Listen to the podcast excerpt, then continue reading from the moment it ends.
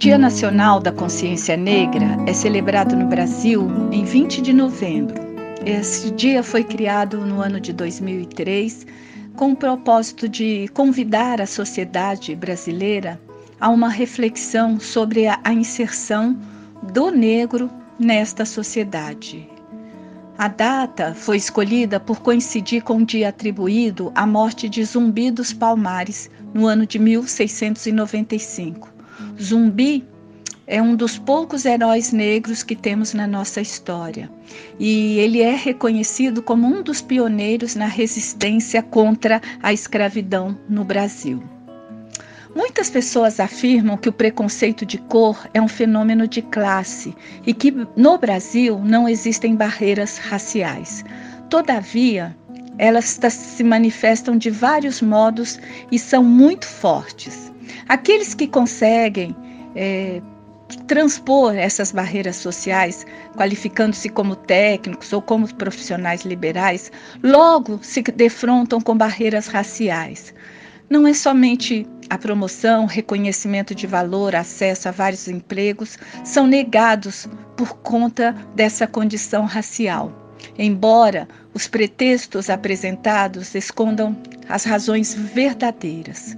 Ou seja, no Brasil, nós vivemos ainda um momento muito sério de preconceito racial.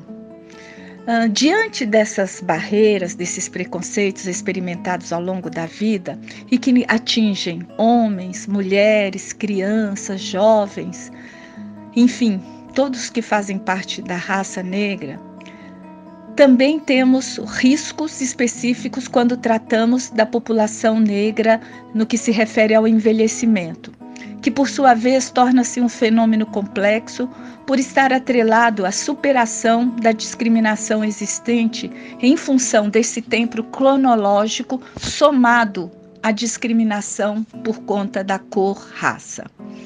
O envelhecimento é um fenômeno multidimensional. Ele é social, ele é individual, ele é complexo e ele varia muito de acordo com as condições de saúde, condições socioeconômicas, condições culturais, territoriais, raciais dessa sociedade que nós estamos inseridos, a sociedade brasileira e, consequentemente, na vida dos seus indivíduos.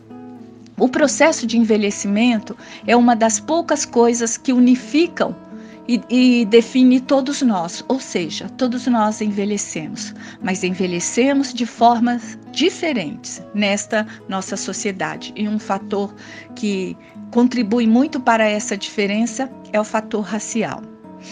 Nota-se, a gente pode observar que entre os fatores presentes nas etapas da vida e que podem influenciar de forma negativa o envelhecimento estão o racismo e essa discriminação racial.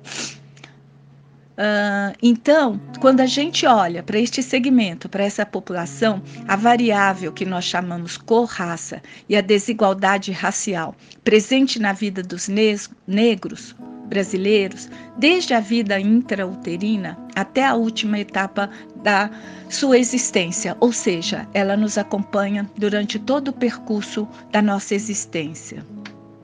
Muitas pessoas e alguns estudiosos sobre este tema afirmam que a desigualdade social e racial presentes nessa nossa sociedade brasileira são um reflexo ainda do período pós-abolição, quando a mão de obra escrava foi substituída pela mão de obra do imigrante.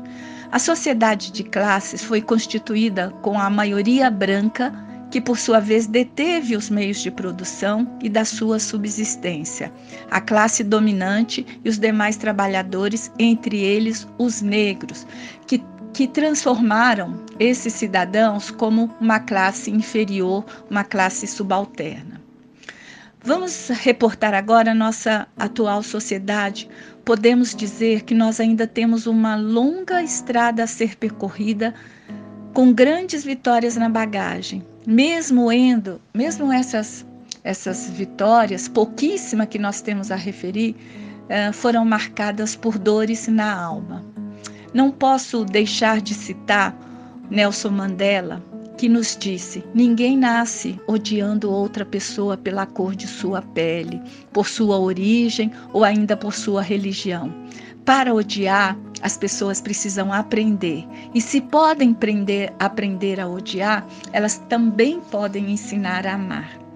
Nesse dia que o Brasil reserva para lembrar o Dia da Consciência Negra, negra, eu convido a você a refletir sobre o lugar que os velhos negros têm na nossa sociedade. O, quão, o quanto eles estão distante de uma igualdade, de lugares distintos. Nós defendemos, como a ONU propõe, uma sociedade para todas as idades. Olhando para a nossa realidade, boa parte da população negra não tem acesso aos bens de produção, aos bens de direito e ainda vivem em condições desiguais. Se defendemos ainda que envelhecer com dignidade é um direito humano fundamental, devemos fazer vários esforços para que as pessoas negras, para que os velhos negros vivam com dignidade. Marília Viana Berzins.